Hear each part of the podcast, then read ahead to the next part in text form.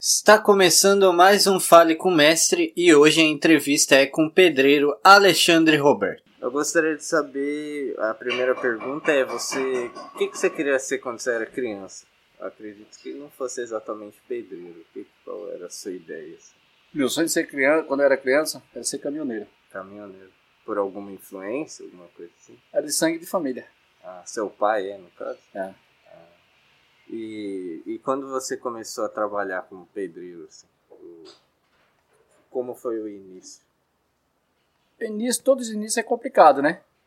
Mas uma informação aqui e outra ali, fui me superando, muita gente me indicando.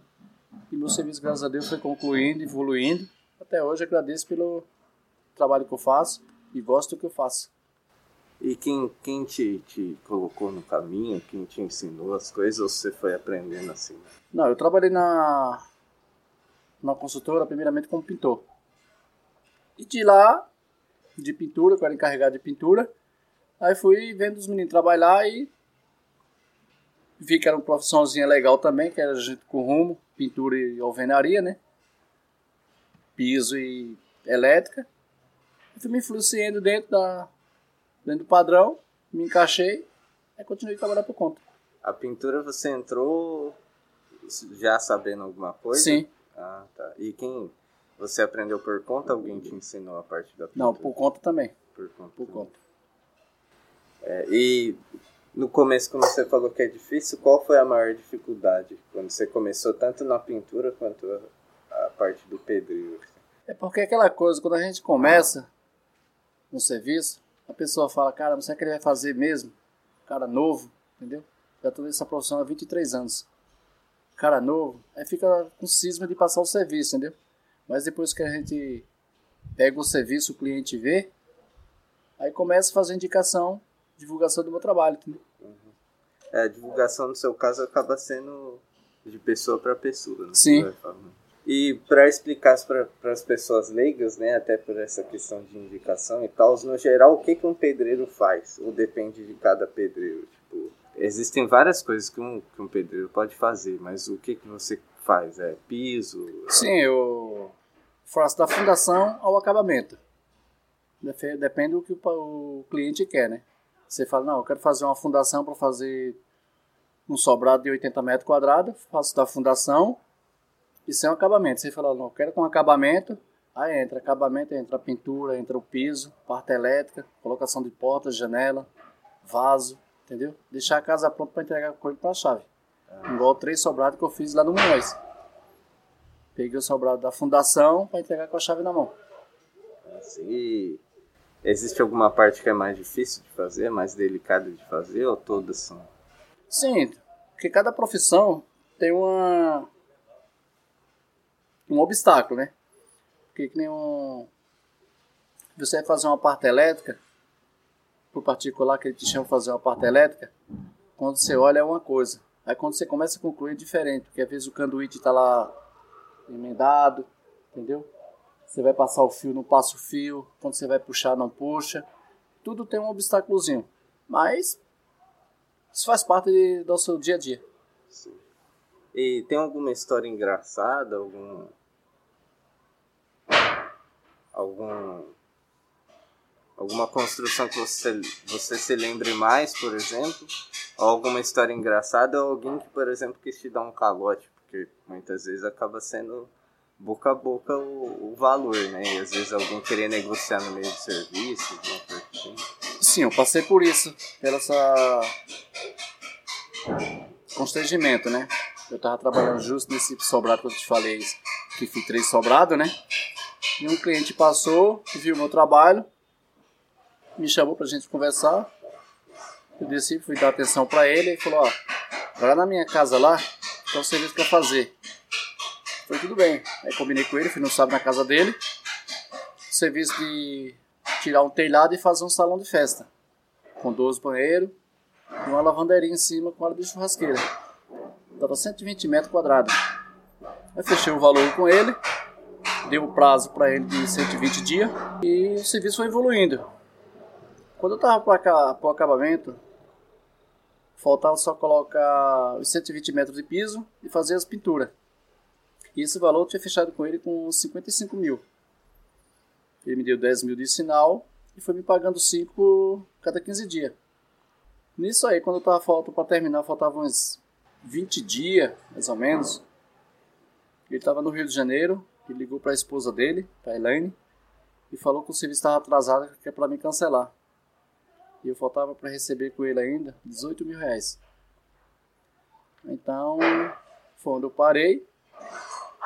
Tudo bem. Aí quando ele chegou do Rio de Janeiro, eu fui conversar com ele, ele se escondeu, não queria conversar comigo. Mas uma hora eu esperei ele sair da casa dele, esperei ele na esquina. Quando ele foi saindo, eu fui lá e enquadrei ele e perguntei pra ele: falei, mano, gente precisa conversar. Tem um, uma conversa porque você parou o serviço, eu tava dentro do meu prazo e você mandou parar o serviço falando que o serviço estava atrasado.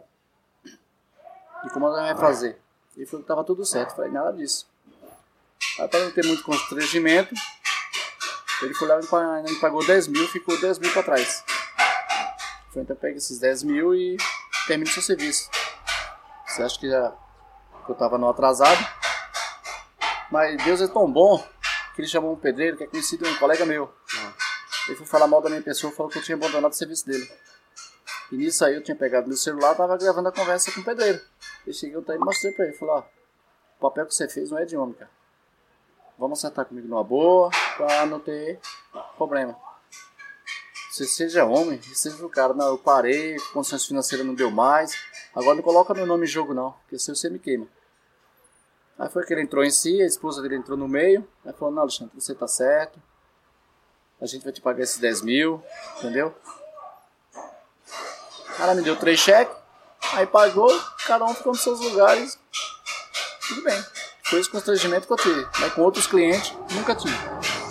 E tem alguma construção que nem eu perguntei que você, depois que você terminou, você falou, pô, isso aqui, sabe, deu orgulho, foi, foi legal de fazer, assim, alguma coisa. Não sei, às vezes é grande, às vezes não é, ou todos para você, quando você termina, você, você sente orgulho, assim. Sim, quando eu pego um serviço, quando eu termino o cliente fica contente, para mim é um orgulho. Eu fiz aqui na casa do, do cliente aqui da João Ventura do Amadeu da Farmácia, comecei com ele lá, e na casa dele já tinha passado uns 3, 4 pedreiros. Ele me viu trabalhando e chamou para trabalhar para ele. Então, trabalhei para ele, fiz o serviço na casa dele, serviço muito bonito. Ele ficou muito contente. E até hoje nós temos uma relação de amizade, entendeu? Tudo que tem na casa dele, ele me chama. Então fica um clima muito legal. Porque se eu fizesse um serviço e não gostasse, hoje não tem, não tem uma relação de amizade muito boa que nós temos. Faz churrasco na casa dele, ele me liga. Aí, filho, tá onde? Tô em casa. Ô, pega seu carro, vem pra cá comer a cara, tomar uma cerveja comigo. Então, eu me sinto muito orgulhoso disso, entendeu? E onde eu faço, sempre deixo meu, minha porta aberta.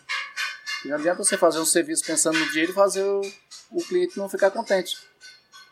Porque depende disso, depende do cliente, de indicação de um para outro. E na parte física, o quanto que, que pesa o trabalho? Tipo, é porque a pessoa para trabalhar nessa profissão acho que tem que ter um preparo físico grande, né? Porque Sim. Conseguir não é um serviço no leve, é um é. serviço pesado.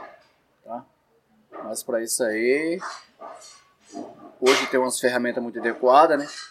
Quando o serviço é muito grande, você tem uma bitoneira para alugar, tem um martelete para você quebrar. E quando você era moleque, você sempre teve essa ferramenta? Teve vez que você teve que improvisar, se virar alguma coisa? Sim, ferramenta sempre eu tenho.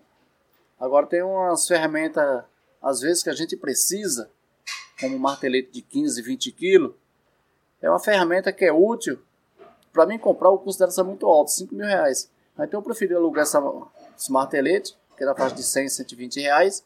Eu uso dois, três dias, entrego para coisa e concluo o serviço. Porque não adianta eu investir no, numa martelete de 5 mil, porque se eu vou usar hoje, não sei quando eu vou usar daqui para frente, entendeu?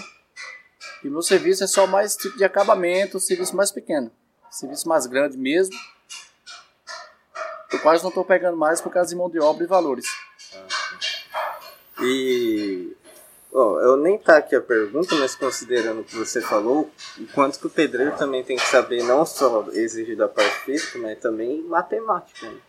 A conta dos valores, do metro quadrado, o que que encaixa, o que que não encaixa, qual dinheiro vale mais, como você falou do martelete que você aluga, que você compra, e se você também foi ganhando experiência aos poucos dessa questão das pontas, de quanto gastar, ou desde cedo você já, já... Sim, é aquela coisa. Quando a gente entra no rumo de, de uma construção civil, a gente é lesmo. A gente nunca sabe de, de tudo. Sabe mais ou menos o básico. E nessa de pegar experiência de, de valores, a gente vai pegando com, com o tempo ao tempo. Tá? Hoje a minha base, quando eu pego o serviço, eu calculo quantos dias, entendeu? A minha despesa que eu vou ter combustível, com transporte e a mão de obra do ajudante. Eu tiro a base do meu dia, do ajudante, transtorno, do almoço, condução, entendeu? Eu vou, faço aí. Quando o pacote é grande, aí eu sento, analiso direitinho quantos dias que vai ser, quantos pessoal vou ter que colocar para trabalhar. Aí passa o valor para o cliente. Eu não preciso ganhar muito. Eu trabalhando, deixando o cliente contente, sobrando o que dá para mim sobreviver e guardar um pouco de economia é o suficiente. Beleza, e para encerrar a última, entrevista, última pergunta, falei que não ia demorar duas horas. Né? é, considerando um, um, garoto que esteja começando, ou mulher também, tanto faz que seja bem jovem esteja começando na área, você teria algum conselho para dar para a pessoa? Você que já, como você falou, está há 23 anos, qual conselho você daria até a questão de saber lidar com os clientes também, saber lidar com alguma situação difícil como essa que você passou? Sim, o conselho que eu daria é o seguinte: para começar, tudo na vida tem um, tem um obstáculo. Mas esse obstáculo você coloca Deus na sua frente, que tudo dá certo. Você que, tá, que a pessoa que vai conversar com isso aí, ele por trás tem que ter um cara que já trabalha com obra e dê uma explicação para ele. Entendeu? Porque às vezes o serviço engana. Às vezes você calcula que vai ter passado 3 dias, 4 dias no serviço e dá um valor baixo. E nisso aí que você pode estar tá queimando um outro profissional.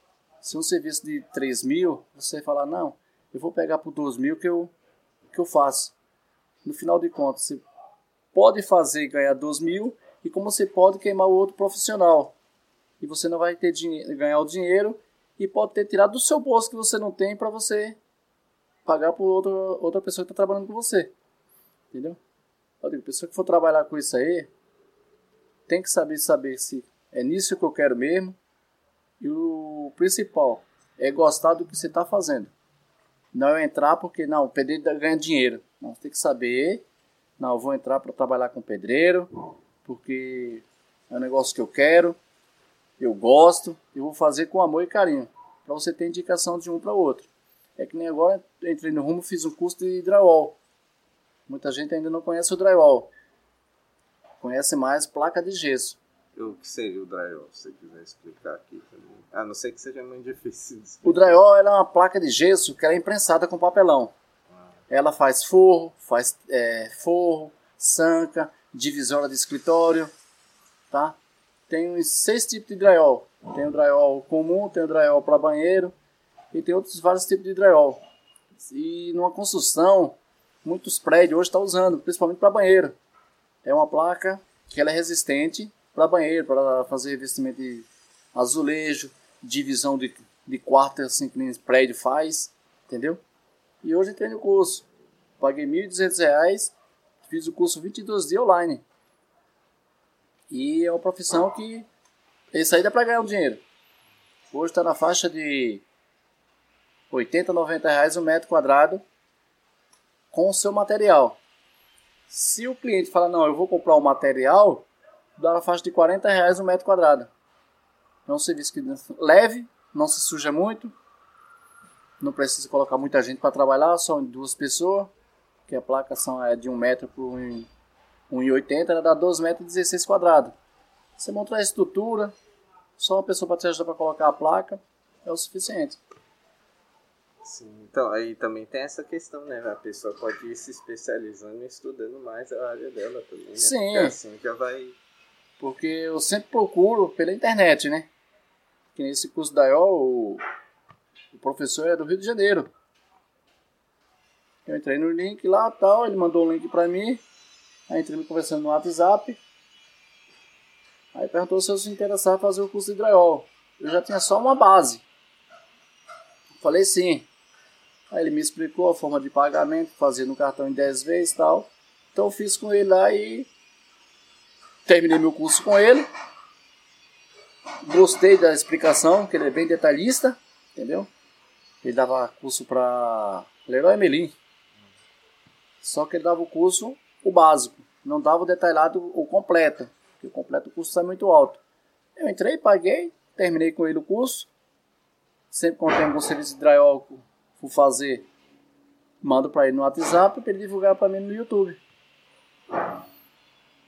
É, e divulgação por enquanto é só cliente para cliente? Você tem Instagram, essas coisas para divulgar o seu trabalho? Não, Instagram não tem. Eu fiz o Instagram, mas não, não gosto muito do Instagram. Eu tinha no Face, né?